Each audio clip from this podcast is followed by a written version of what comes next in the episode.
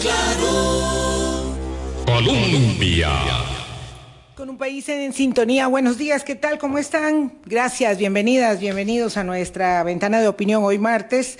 Una, no, una semana, un año, una década que quedará marcada por los conflictos bélicos y tras la sorpresa, el estupor y el terrible temor de lo que está por venir en la guerra de, guerra declarada ya de Israel contra la franja de Gaza, luego obviamente del ataque de Hamas. De eso nos hemos dado tiempo para digerir una enorme cantidad de información y vamos a conversar probablemente mañana y probablemente también el viernes, porque esto tiene repercusiones, y la semana entrante con eh, los especialistas en la, en la materia.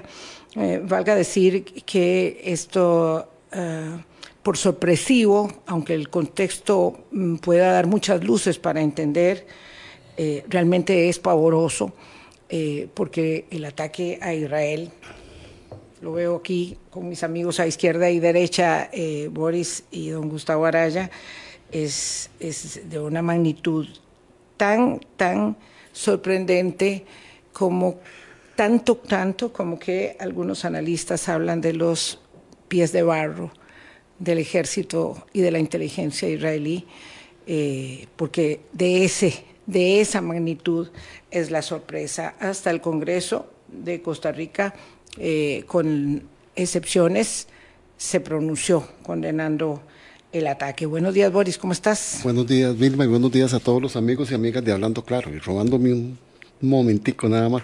Yo trato de entender todas las condiciones históricas, culturales, económicas, políticas, pero ante la guerra, este, yo me quedo impávido, ¿verdad? Porque al fin y al cabo son personas las que mueren.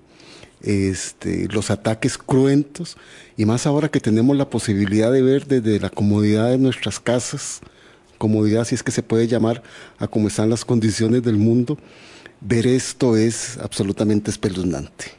Sí, no, es en no hemos avanzado. la comodidad del sillón en la que se encuentra uno, este, porque, porque la guerra es en tiempo real, sí. porque las circunstancias son así de dramáticas, pero eh, lo, que, lo que ha sucedido es, es una barbarie y, y, va a tenernos mucho, mucho tiempo hablando de esto. Hoy vamos a hablar de coyuntura política local, que además se ve pecata minuta, de verdad, pecata sí. minuta.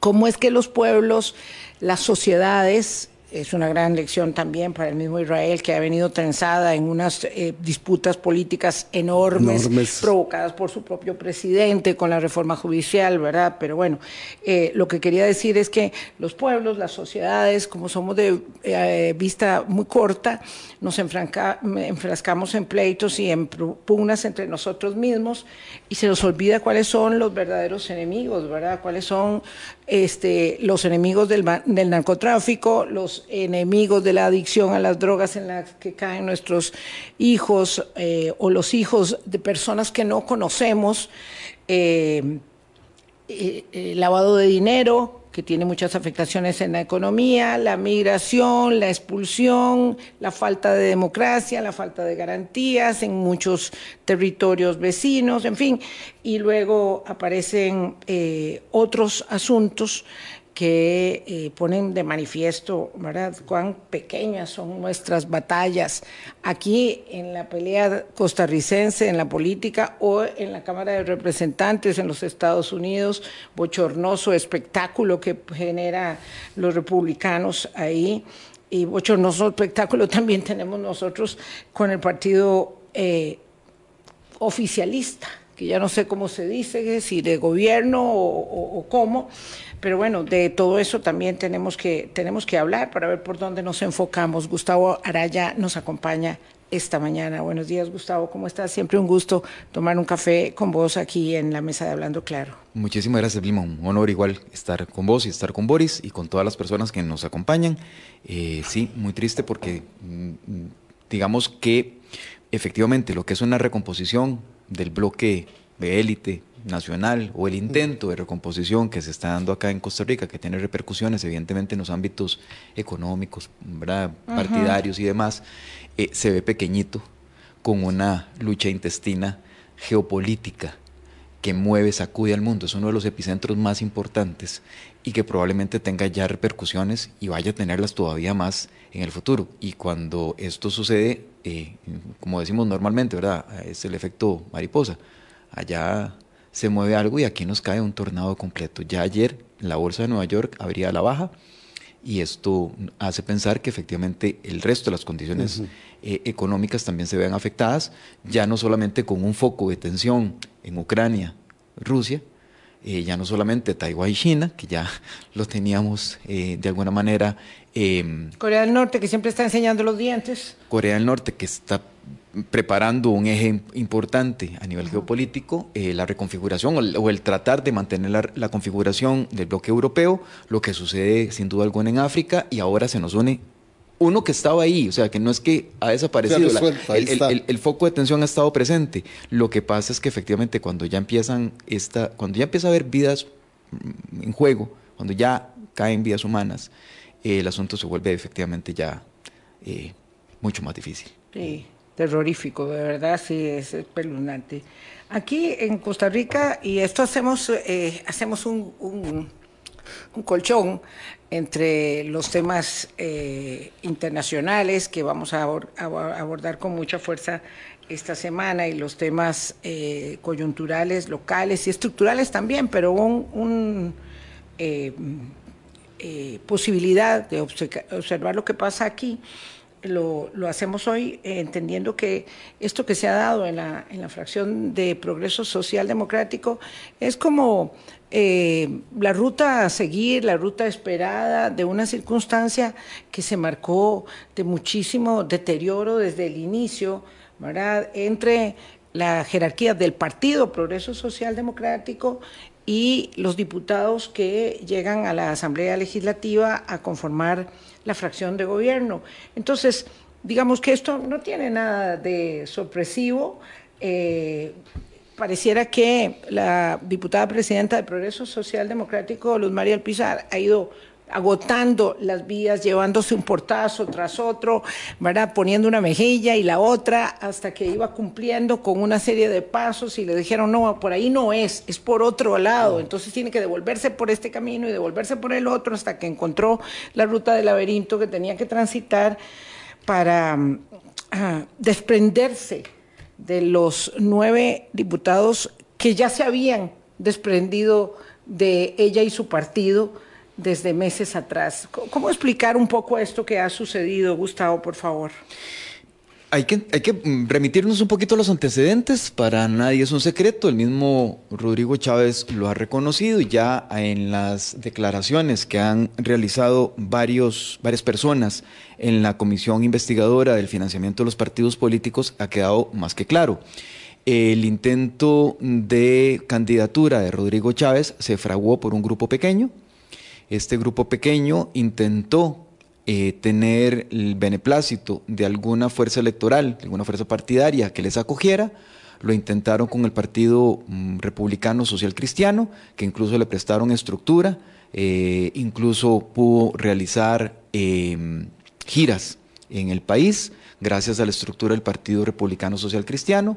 Eh, en la negociación por puestos, evidentemente, no quisieron dar marcha atrás o no quisieron tener la llegar a un acuerdo que, en que ambas partes quedaran satisfechas y por lo tanto no se fraguó esa alianza. Se intentó algunas, se intentaron algunas otras alianzas por parte de Rodrigo Chávez y este grupo pequeño que lo acompañaba y que está muy circunscrito a eh, Costa Rica Próspera, al fideicomiso.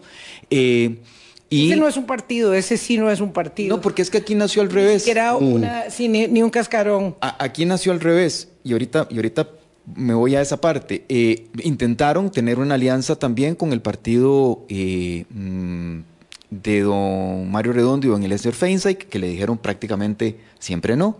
Eh, y eh, también la intentaron con el partido de don Walter Muñoz, el Partido Integración Nacional, que también les dijo en la negociación, tampoco, no es con nosotros.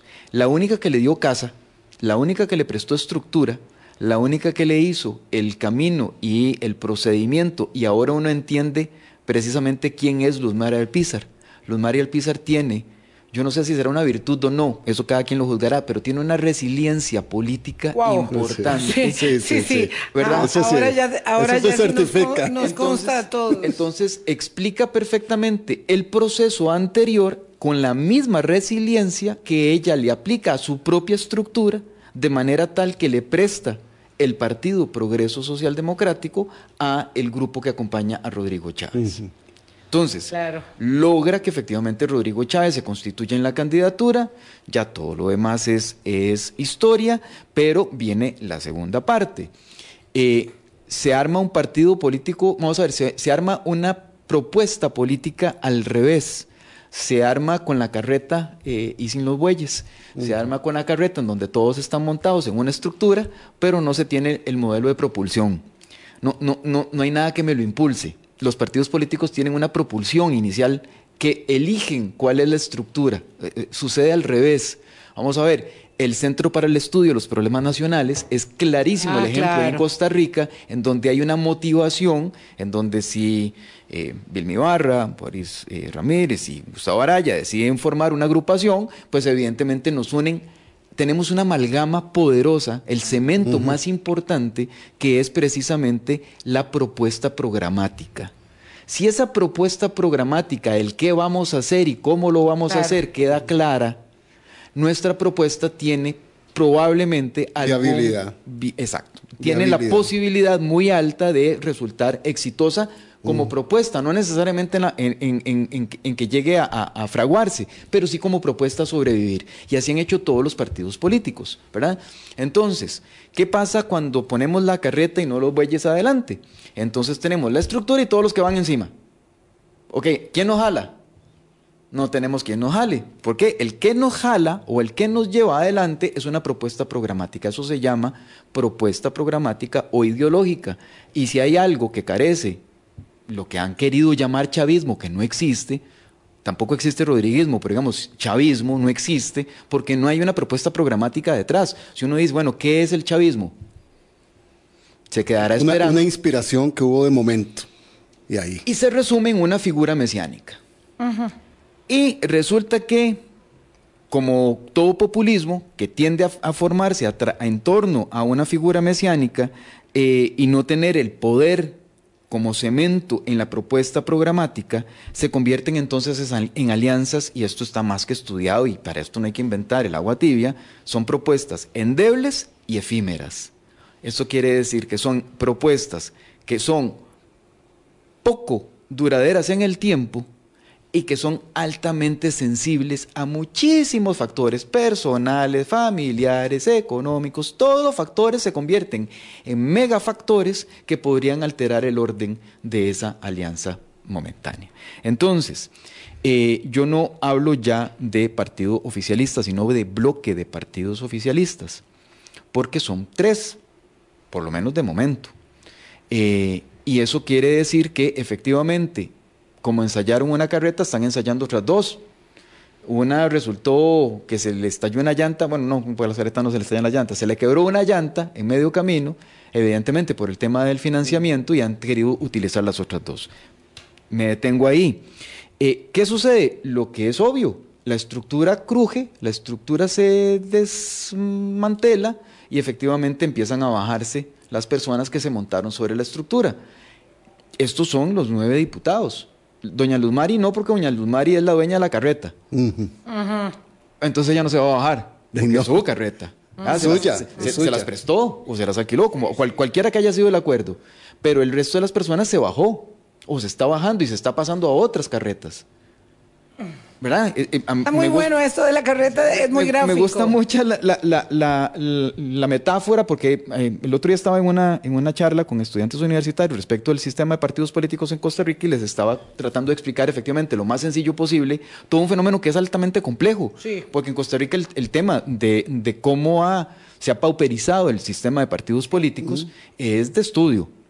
Recuerdo a don Luis Antonio Sobrado, expresidente del Tribunal Supremo de Elecciones, hablando de eh, la pululación de partidos ad nauseam en Costa Rica. Ad nauseam. Es que además hemos sido tan permisivos y hay una reforma ahí para corregir esto, porque esto está en el fondo de la cuestión, Gustavo, y aunque nos anticipemos, lo cierto es que eh, calza en este momento de tu explicación señalar que una mm, permisividad que ha sido eh, una extensión de la democracia eh, de manera malentendida, resulta y deviene en el hecho de que cualquiera se hace con un partido político y cualquiera Estamos hablando incluso de personas que tienen señalamientos por contrabando, por eh, este lavado, de, dinero, en fin, cualquiera se monta un partidillo político y luego, como no va para ninguna parte,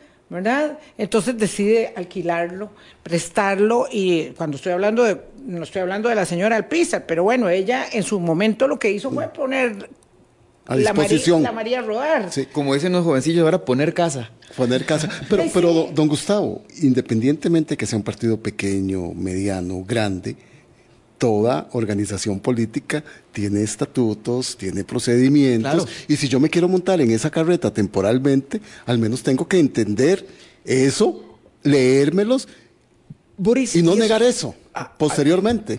voy a, e, eso que estás diciendo es fundamental porque hay unas reglas del juego. Así es. Hay unas reglas del juego y, no es que simplemente llego, me monto y me voy.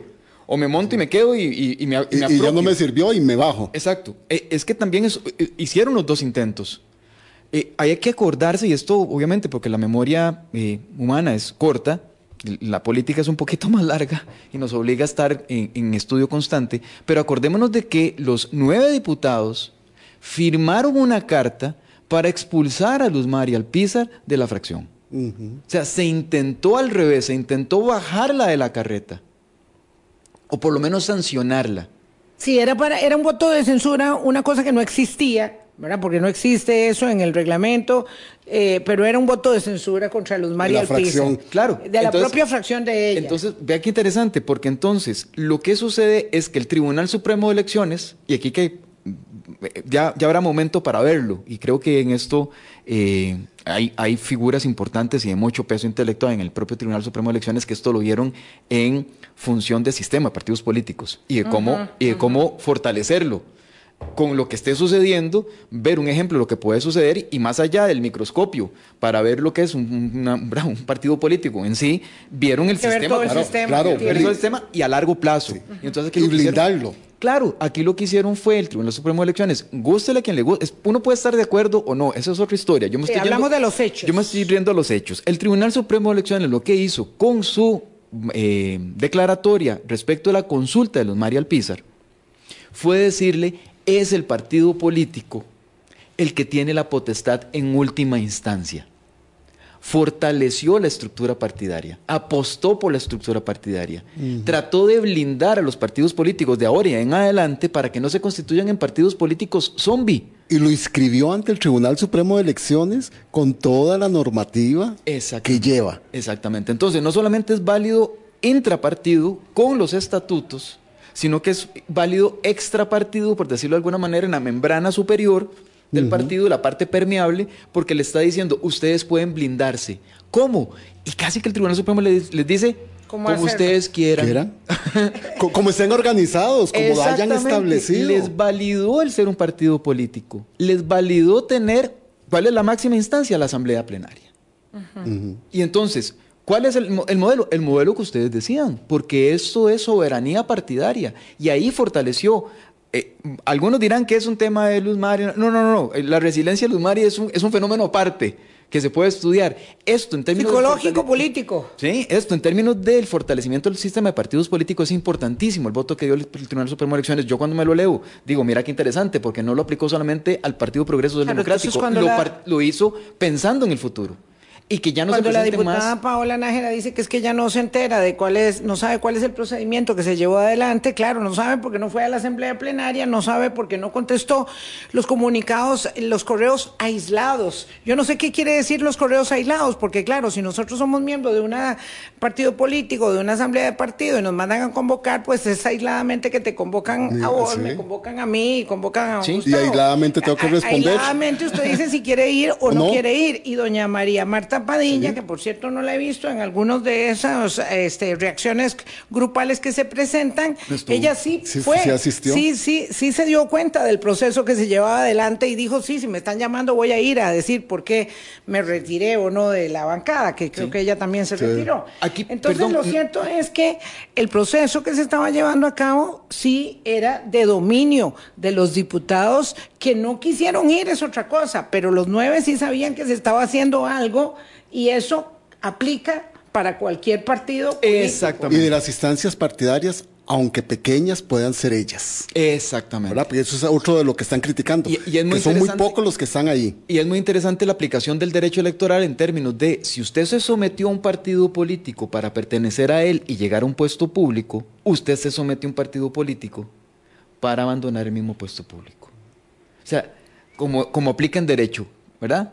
la misma norma que me aplica para el ingreso es la misma norma que me aplica para la salida. Entonces, luego de transitar lo que llamábamos esas diferentes vías del Via Cruz y del Calvario que le tocó, eh, recibiendo golpes en la mejilla de un lado y del otro, eh, doña Luz María obtiene entonces la hoja de ruta del último paso que tenía que transitar para la expulsión de los nueve diputados hay que reconocerle de su carreta. Hay que, hay que, hay que reconocerle a, doña Luz María algo. Probablemente la dimensión de la estrategia de comunicación no es lo suyo su fuerte es la dimensión de la práctica política. Exacto, pero para ello, si tuviera quien le haga la estrategia de comunicación, tiene lo básico, que es la sustancia, porque uno no hace comunicación política en el, vacío, pero ella tiene la sustancia y ahí uno podría interesante, este, ver un montón de vetas de, trabajo. ella ensaya una primera parte que la gente le decía, no, pero ahí no es, que señora más, independientemente si es o no es, ella ensayó la primera parte, que fue someter la consideración al directorio político de la Asamblea Legislativa. No era ahí, agotado el tema. Salió de esa... Con cada portazo ella iba y buscaba Ella iba construyendo el siguiente. Fue al Tribunal Supremo de Elecciones, ahí tampoco era. El tribunal lo que hace es guiarle y darle algunos elementos para que, ¿dónde es? En su propio partido. En su propio partido. Entonces, cuando las personas hoy expulsadas del partido político Progreso Social Democrático pretendan acudir al directorio de la Asamblea Legislativa, ¿qué les va a decir el directorio? Lo mismo tendría que decirles. disculpe, es que ya me tocaron esa puerta y aquí no es. Cuando vaya al Tribunal Supremo de Elecciones, el Tribunal Supremo de Elecciones va a decir, disculpe, aquí no es, es en el partido político. Ok, entonces el hecho de que ellos digan ahora, y con eso vamos a la pausa, que no les ha comunicado nada el Tribunal Supremo de Elecciones. No tiene por qué. Es que el tribunal no le toca comunicar nada. El que le va a tocar actuar es al directorio político de la Asamblea Legislativa. Son las 8.23 de la mañana y esto qué importancia tiene, ya lo explicaba Gustavo Araya, para el sistema de partidos políticos eh, marca una ruta, ¿verdad? Esto no es jugando. Eh, si no me gusta, las reglas de juego de la agrupación que yo avalé para llegar a la curul, pues me declaro independiente. Que utilicé. Que utilicé. Si me monto la carreta es para viajar y si me emborraché me bajan. Sí. Como hacíamos antes los chicos. Está muy claro, ya venimos. Colombia. 8.26 de la mañana, don Gustavo Araya. el hecho de que eh, diputados conociendo el procedimiento, las leyes, digo, uno puede alegar que las desconoce, pero tiene la obligación de conocerlas, eh, establezcan que no han sido notificados de un procedimiento, no los exime de nada y en esa circunstancia yo pregunto, durante todo este tiempo, desde que tomaron la decisión de abandonar Progreso Socialdemocrático para adherir aquí, Costa Rica manda, que por supuesto me imagino no advertían la enorme cantidad de pugnas eh, y cosas eh, tan desagradables que se han visto en esa agrupación. Em, ellos lo que hicieron fue ganar tiempo. Todo este, todo este lapso desde agosto acá han estado ganando tiempo para mantener, ahora sí, por favor, explique qué clase de beneficios que se le conceden a la fracción de progreso social democrático, porque aún ayer las elaboraciones eran un poco menos que cantinflescas. yo no soy del progreso social democrático, pero no me voy de progreso social democrático porque yo sigo siendo diputado del gobierno y a mí nadie me va a quitar la divisa, eh, pero yo no estoy aquí por mis beneficios. Sí, eh, vamos por partes. Eh, a lo primero que te referías, creo que la... voy a nombrar el fenómeno y no la persona la incompetencia política y la incompetencia jurídica sobre, por lo menos, materia electoral que tienen eh, las personas que, mm, digamos, que, por lo menos las que aparecieron en primera fila el día de ayer, ha sido tal, obviamente esto también irradia al resto de gobierno, me refiero al fenómeno y no a las personas, no digo que las personas sean incompetentes, lo que digo es que tienen incompetencia en materia electoral. No han desarrollado falta de conocimiento. el conocimiento, no tienen la aptitud ni la... Eh, demuestra, o, vamos bien, vamos a ver, queda en evidencia al, hacer este movimiento de trasladarse de progreso social democrático a hacer el movimiento directo hacia el otro partido político aquí Costa Rica manda. ¿Por qué? Porque efectivamente esto mm, no es, no es, normal, no es común. Haberlo ensayado dejó en claro, eso fue un efecto. Ellos quisieron verlo esto como una causa, pero en realidad es un efecto, es un efecto precisamente de algo que ya se viene viendo en todo el gobierno y en todo el movimiento que llegó al gobierno.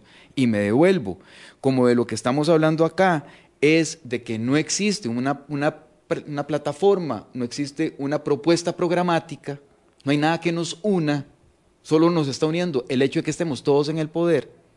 Entonces, el poder es un gran pegamento. Es un gran pegamento, pero no lo suficientemente sólido cuando todos lo disputan. Claro. Porque cuando tenemos un fin en común y tenemos poder, el fin es el que nos une a través del poder. Pero cuando el poder se convierte en un fin en sí mismo, todos quieren un pedacito y todos quieren ser dueños de ese poder. Claro. Entonces, ahí hay una fractura interna. Eso es lo primero. No leyeron la fractura interna. Y no leyeron que yéndose, convirtieron esa fractura interna en un epicentro de un, digamos, enjambre sísmico que se trasladó a otros epicentros, como puede serlo eh, el Partido Pueblo Soberano, como lo va a hacer efectivamente también Partido Progreso Social Democrático y como ya lo era eh, aquí Costa Rica Manda. Trasladaron el epicentro de esas fracturas al nuevo partido. No sé si me, explico. O sea, yo tengo una fractura aquí. Hay un pleito entre nosotros tres. Y nosotros tres nos vamos a otro nuevo partido, nos llevamos con nosotros el pleito entre nosotros tres. Sí, claro. No hay forma de no hacerlo. Y entonces, evidentemente, con la gente que ya estaba en aquí Costa Rica Manda y que creyó que entonces podía hacerse del poder, de yo quiero el poder, pero usted también lo quiere, el otro también lo quiere, el otro también lo quiere. Dice, nos trasladamos todos y convertimos eso en un enjambre completo de una desestructuración del partido. Nos llevamos como diría la introducción a la crítica a la economía política de Marx, que no soy marxista puro, pero que dice que todo sistema trae consigo el germen que lo lleva a su propia destrucción. Claro, Gustavo, porque entendiendo la lógica de lo que le estás explicando a nosotros y a la audiencia, lo que los pega a ellos es don Rodrigo Chávez. No es una propuesta programática. De allí que le reclaman a doña Luz Mari, usted es la que se ha alejado del gobierno y del rodriguismo. Claro. Y usted es la que tiene que irse. Claro, pero ellos creen que esto es un, como un sistema solar, ¿verdad? Entonces, eh, tanto más cerquita al sol, tanto más calentito estoy yo y tanto más me aseguro mi, mi cuota de poder. Tanto más me alejo, tanto menos estoy con el chavismo, entonces tanto más merezco ser expulsado de ese sistema solar. Y entonces todos tienen una disputa por estar cerca del poder central de la figura central. Y la figura central tiene que ser selectiva. Esto que está pasando entonces... No puede ser eh, inclusiva. Eh, esto que está pasando ahora es la consecuencia de esa fragmentación de poder que se ve en progreso social aquí Costa Rica manda y ahí el está otro actor, se llama el pueblo soberano. En algún momento dado, los, la casa iba a ser eh, los diputados ¿verdad? Esperaban que la casa fuera pueblo soberano. Y dos de ellos fueron. de ellos fueron a la Asamblea Constitutiva, pero como el tribunal antes el registro de inscripción de partidos, puso eh, algunos valladares y dijo, aquí no me, me, faltan requisitos, hay estas apelaciones, hay estas objeciones. Entonces asumieron que ese partido no iba a poder concretarse y un poco eh, parece a la luz de la premura, de la angustia de que ya se acercaban las municipales y no iban a tener partido porque no querían ir con progreso social democrático, eso ya estaba decidido, y pensando que pueblo soberano no se iba a concretar, entonces se van rápidamente. Ahí está el asesor presidencial, señor Choreco, y él consigue, consigue, porque esa es su habilidad, conseguir negocios, conseguir partido, conseguir lo que haya que conseguir. Crear estructuras. Y consigue Costa Rica Manda. Así es. Y claro, entonces tenemos ahora un, una enorme ruptura más, y es que la exministra de Salud, Jocelyn Chacón, dice nos traicionaron. Claro. Le dice a los diputados. Porque traicionaron a pueblo soberano. Ustedes traicionaron una decisión y se metieron con gente de dudosa reputación, dice ella. Claro. Porque ella sí se quedó en pueblo soberano. Claro. Y entonces ella, que ha dicho muchas veces que su madre política es la jefe de la fracción, doña Pilar Cisneros, ahora se distancia completamente y dice fuimos traicionados. No se atreve a decir el nombre, creo que le duele mucho. No dice el nombre de doña Pilar, pero lo cierto es que entonces ella quedó del otro lado de la Pero ya doña Pilar se refirió. Y efímeros. Entonces. ya doña Pilar se refirió, Vilma, a esto que dijo doña Jocelyn. ¿Ah, sí? Ya ella se refirió. Sí, diciendo que no era así como lo estaba diciendo doña Jocelyn, que no había una traición. Claro, pero es que esto parte de la perspectiva de mm, la, visión de, cada la visión muy particular con que doña Pilar ve las cosas, es decir, ella dice, bueno, yo no sé, yo no conozco la ley, pero además yo insisto en que esto no era un desconocimiento, no es que hay una eh, aquí lo apunté, una incompetencia política, jurídica, como decía don Gustavo, yo ahí voy a distanciarme un poquito de la posición de mi querido... Hay un acomodo de este, argumentos. Es que me, parece que eso es diferente a verlo como a uno le conviene. Yo creo que aquí digamos, en el manejo de las argumentaciones de la posverdad, donde yo establezco los argumentos de la manera que sea más conveniente, porque además gozo, como goza la señora Cisneros Gallo, de una enorme popularidad todavía, pues es muy inconveniente que ella plante los argumentos de la manera en que la gente diga sí, que es una barbaridad, que la señora es alpiza, le está quitando la posición y el poder y le quiere quitar, porque yo decía ¿Qué es lo que realmente pierden? Ellos no pierden nada con ser independientes y seguir siendo chavistas como quieren y ser diputados. Ellos pueden seguir siendo la fracción de gobierno, pueden ir a la presidencial todos los días. No hay ningún problema. Entonces, ¿qué es lo que pierden? Pierden en lo, digamos, en, en la dinámica legislativa, pierden varias cosas. Y ahorita explico otras en el plano político, porque esto es una pérdida relativa. Y ahorita me explico. Lo primero que pierden, y esto voy a hacerme, hacer uso de lo que ya está publicado, eh, pierden en términos de la dinámica legislativa el acceso a las plazas de asesores y el presupuesto asignados a la fracción. Pierden las plazas para la jefatura administrativa y jefatura de asesores. Pierden la oficina de la jefatura de fracción. Pero además, en términos políticos, pierden la condición de fracción política que les garantiza espacio en el uso de la palabra de los, eh, debates reglados, espacio de control político, Vean que ya doña Pilar Cineros invirtió entonces mal en el teleprompter. Derecho de participación en reuniones de jefaturas de fracción. Ya no pueden decidir cuáles proyectos sí, cuáles proyectos no? se van a ver en la Tienen incidencia en, la agenda. En la agenda legislativa. El derecho a solicitar espacios en la agenda de proyectos de consenso. Ya ni siquiera eso. O sea, el 4.3, por ejemplo, no lo hubieran podido impulsar. El derecho a solicitar recesos. Ya no pueden. Entonces ya en el juego en el muñequeo que se hace en la Asamblea Legislativa, que los recesos son importantes, ya no pueden solicitarlos, van a tener que pedírselos a otros. Y cuando se trata de pedir, los otros les van a, pedir también, ok, yo le doy el receso, pero que hay para mí, porque es política, ¿verdad? Esto es frío como la política. Así es. Eh, y entonces, eso es en la dinámica legislativa. Pero hay dos elementos que a mí me parece que es sustantivo en términos políticos reales. Pierden poder, porque podrán estar a la par de casa presidencial, pero eso ya lo tenían. Y eso ya como fracción oficialista ya estaba. Check, listo. eso lo tenían desde el inicio. Eso no, eso no lo pierden ni lo van a perder. Lo que sí pierden es en la gobernanza legislativa, esto quiere decir en cómo de ahora en adelante los, los pleitos fuertes en la Asamblea Legislativa, ya ellos no van a tener la misma incidencia de antes. Claro, y las negociaciones que hay. Exacto. Y en la gobernabilidad, esto quiere decir en la, en la dirección que se tome, si se pueden hacer más o menos eh, comisiones investigadoras, si se puede poner más o menos proyectos, si se pueden poner algunos prioritarios y demás, también lo van a perder. Entonces, quiere decir que lo que vamos a tener ahora es una fracción que se va a ver, digamos que, eh, de alguna manera deficitaria y ese, y ese vacío de poder, alguien en la Asamblea Legislativa lo va, lo va a llenar. Una fracción establecido Como, como está. Se va a repartir los tiempos, media hora para el debate reglado. Ya el Partido Oficialista no tiene, no tiene sus cinco minutos. Doña Luz Mari sí lo tiene. lo va a ocupar alguien.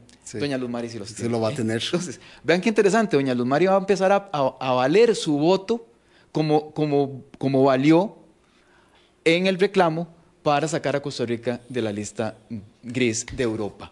Doña Luz Mari va a ser la clave central. Ahora Doña Luz Mari puede jugar en este momento en decirle, eh, yo tengo derecho a tiempo de fracción.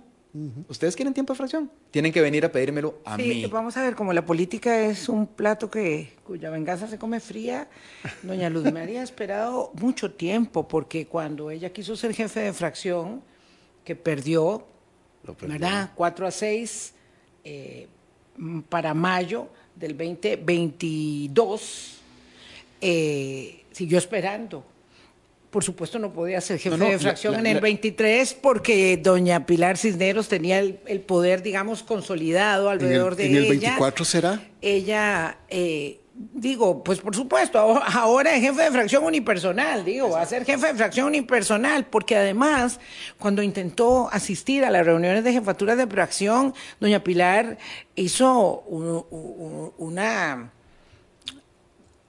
pues una pataleta, una pataleta y, le reclamó a don Rodrigo que qué estaba haciendo ella ahí.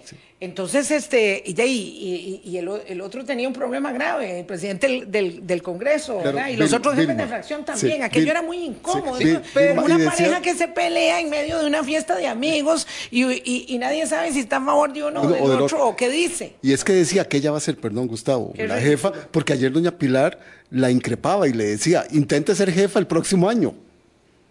Porque para, ellos nada ha pasado. Para ellos nada ha pasado. No existió esta separación, expulsión. Ellos dicen que no ha sucedido. Eh, es muy, es muy terrible porque en el principio nietzscheano de, lo que no, de que lo que no existen son hechos y no interpretaciones, eh, es muy fregado porque la realidad se sigue imponiendo. Uno puede decir que la nieve es blanca, es negra, pero la, nieve, la nieve seguirá siendo blanca.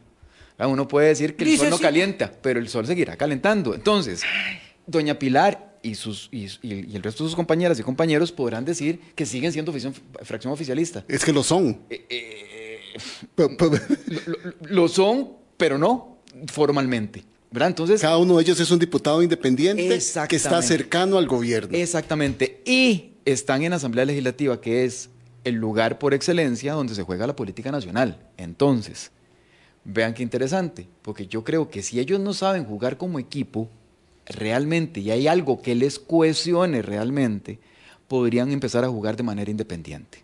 Porque ya no hay nada que les ate. Ya no hay nada que les ate. Y doña Luz María Alpizar, esto hay que, hay que, es un hecho. Ella ensayó el escenario temprano de qué pasa si llego a la disputa de la jefatura de fracción en la reunión de jefaturas de fracción.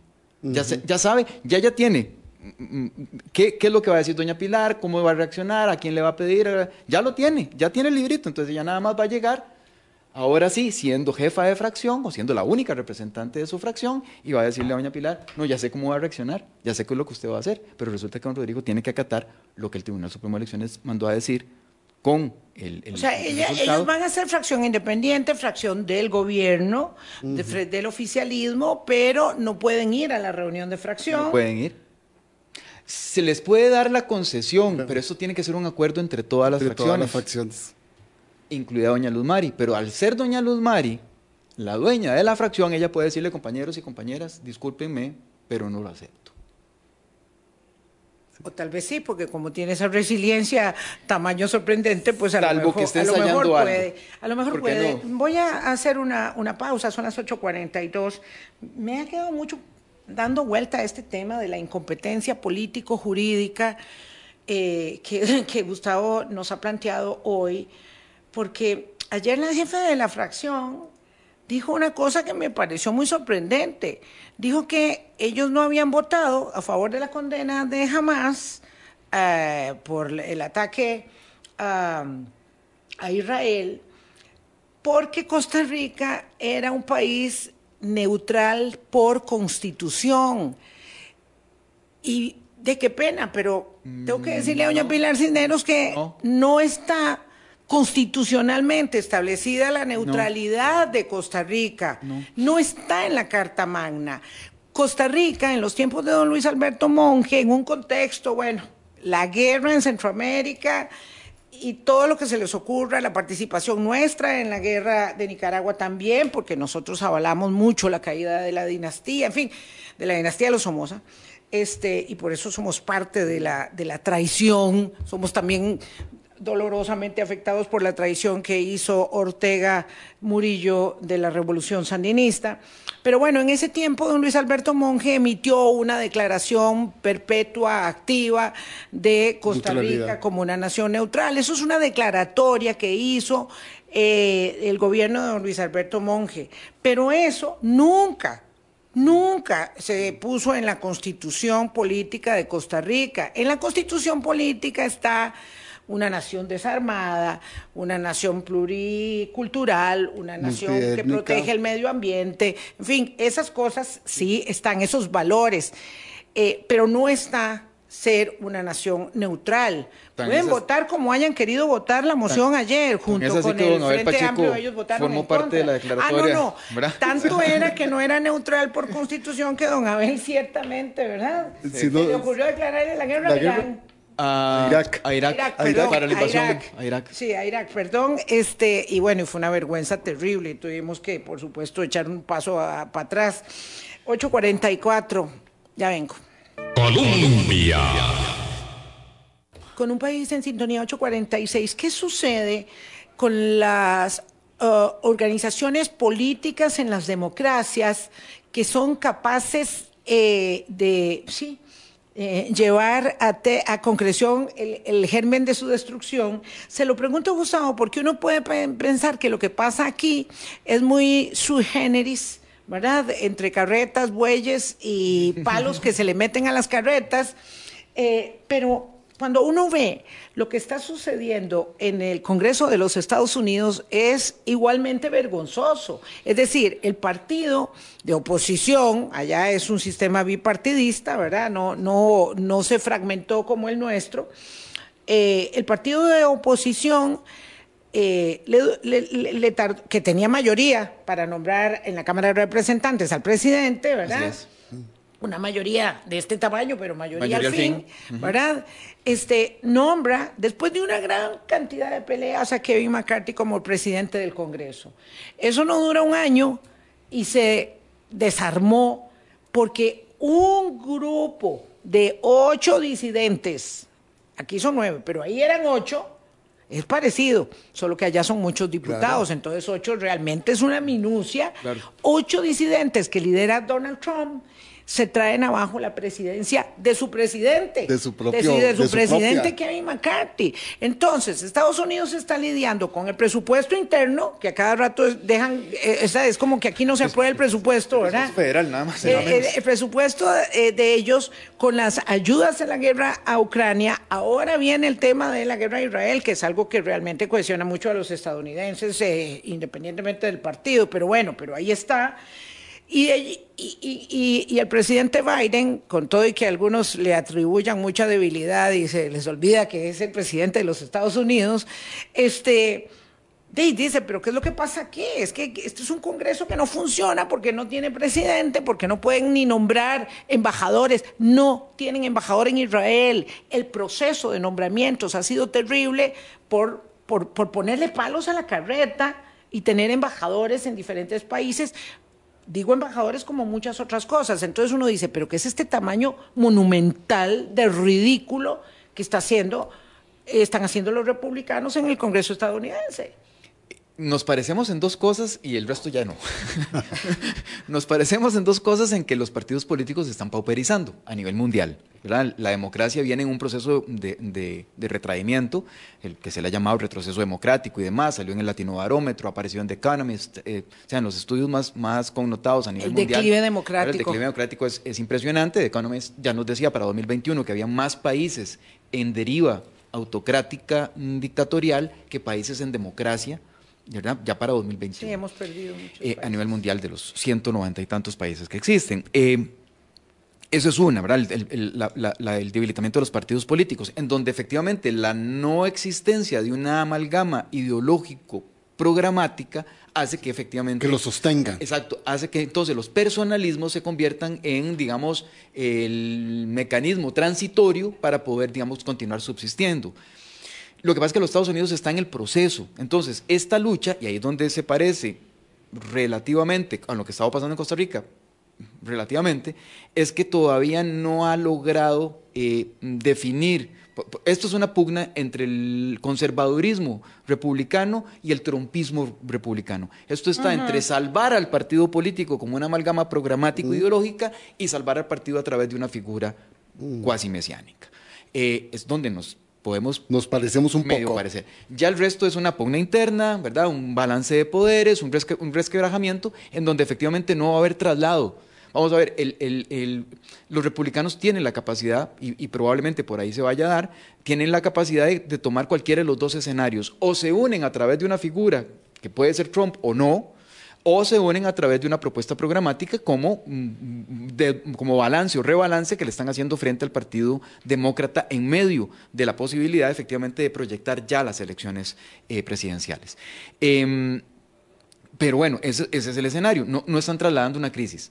En este caso, eh, la mala articulación del sistema de partidos políticos en Costa Rica sí traslada las crisis de un partido a otro. Vamos a ver, la explosión que sucedió para las elecciones del 2022, cuando teníamos planteadas 25 fuerzas electorales, fue la implosión de todos los partidos políticos. Entonces, la Unidad Social Cristiana pudo haber dado nacimiento a, no sé, otros 10, 15 partidos dentro de esa eh, ¿verdad? propuesta que existía, igual dentro de la propuesta, digamos, de lo que podía llamarse el estatismo progresista, de alguna manera, que también implosionó y de alguna manera se fue colocando en otros sectores. Em, eso como para resumirlo. Volviendo al fenómeno del Partido Progreso Social Democrático y, la fracción eh, independiente oficialista, se podría llamar de esa manera. Así es como debería llamarse. Claro. Fracción independiente oficialista. Sí. Exacto. Eh, a mí me llamó poderosamente la atención de que hay elementos no verbales que se hicieron presentes como los elementos verbales. Los no verbales, que no apareciera la diputada Padilla, exactamente. Sí, sí. ella no estuvo. Eso, claramente habría un flanco de manera tal que las personas periodistas que estaban ahí podían haber puesto en evidencia y decirle, pero por, qué es que ustedes recibieron, y, pero ella sí, ella sí fue. ¿Por qué usted sí fue? Y, y, desbalancea la narrativa que se llevó para, Armada para ese momento. Porque ahí no estaba la diputada Acuña, pero sí justificaron que ella había dicho que tenía atención de otros compromisos. Claro. Pero en el caso de la diputada Padilla no se dijo nada. Y ya con la diputada Padilla ya ha habido altercados importantes, ¿verdad? Eh, entonces esto también... No, no se dirigen las palabras con la jefe de la bancada. ¿Verdad? Eh, el diputado Morales trata de ensayar algunas ideas que claramente no estaban puestas en el papel y esto deja ver, vamos a ver, el diputado Morales y la diputada Nájera, eh, que me parece muy interesante el fenómeno, porque deja ver que efectivamente doña Pilar Cisneros, más que en aras de hacer parecer de que esto es una narrativa en común con todas mis compañeras y compañeros, se dio el poder por incapacidad, de nuevo, de imponer una narrativa. Y ahí sigo argumentando mi hipótesis de que existe un desconocimiento de cómo funciona la lógica política y la lógica jurídica. ¿verdad? Entonces, abre un flanco con el diputado Morales, que el diputado Morales es, un, lo que dice es algo así como, eh, vamos a seguir siendo el oficialismo, pero ya no vamos a hacer el oficialismo. Sí. Entonces uno se queda como... Él entra en una contradicción. Entra en una contradicción. Y la diputada Nájera lo hace todavía peor o lo profundiza en la narrativa porque lo, lo, que ella dice es, sabremos ajustarnos. Entonces, perdón, ya no están. Claramente se trata entonces de una posición que están asumiendo para tratar de sobrellevar una nueva debacle y aquí lo llevo a algo que le agradezco a Víctor, a nuestro amigo Víctor Borges Jr. A Víctor eh, le agradezco muchísimo. El partido oficialista, el chavismo, el, gobierno está pasando por lo que los norteamericanos llamarían un soft landing, pero es una caída. O sea, puede ser que esté cayendo puede ser planeando, planeando suave, pero está, pero va a llegar a tierra. Exacto. Y entonces, tan es así que lo que ellos no quieren, vean que hace rato... No se pueden llamar aquí Costa Rica Manda, digamos, autodenominarse podrían hacerlo, pero igual van a seguir siendo fracción oficialista independiente. Claro, porque como, hizo Nueva República la vez anterior. como hizo Nueva República. Se dividió en dos, Restauración Nacional. Don Jonathan Prendas se fue con su gente, hizo una fracción que primero fue independiente y a los días ya se llamó Nueva República y era la fracción independiente llamada de Nueva República. Entonces ellos pueden ser la fracción de Costa Rica Manda. Porque además aquí, para terminar, Boris, el punto es que todo esto tiene que ver con los intereses intereses también de la elección municipal. Yo solo quiero reseñar una cosa, Gustavo, que dijiste. nada más, en medio, en medio de un problema mayúsculo que está tomando a la opinión pública y se llama seguridad. Y entonces no puedo demostrar una debilidad más. Y esta es estructural.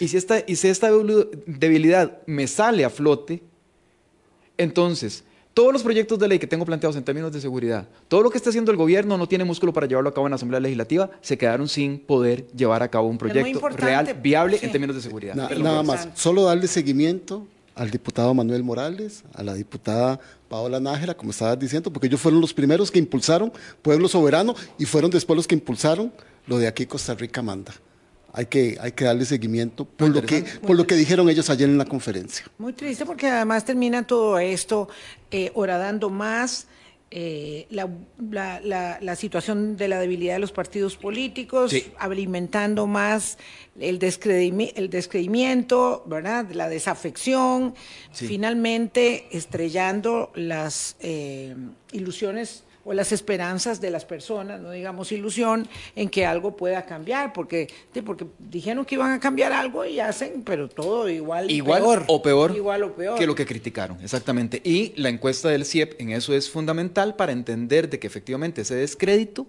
se les está pegando ya en los, en los bastiones que eran fuertes para el gobierno y para el partido político. De cara a las municipales, eso es fundamental. Ni Limón, ni Punta Arenas, ni Guanacaste son ya tan chavistas como lo eran al principio. Gracias, Gustavo Araya. Gracias a ustedes, amigas, amigos. Hasta mañana. Pásenla bien. Hablamos sobre el doloroso tema de la nueva guerra Israel-Gaza.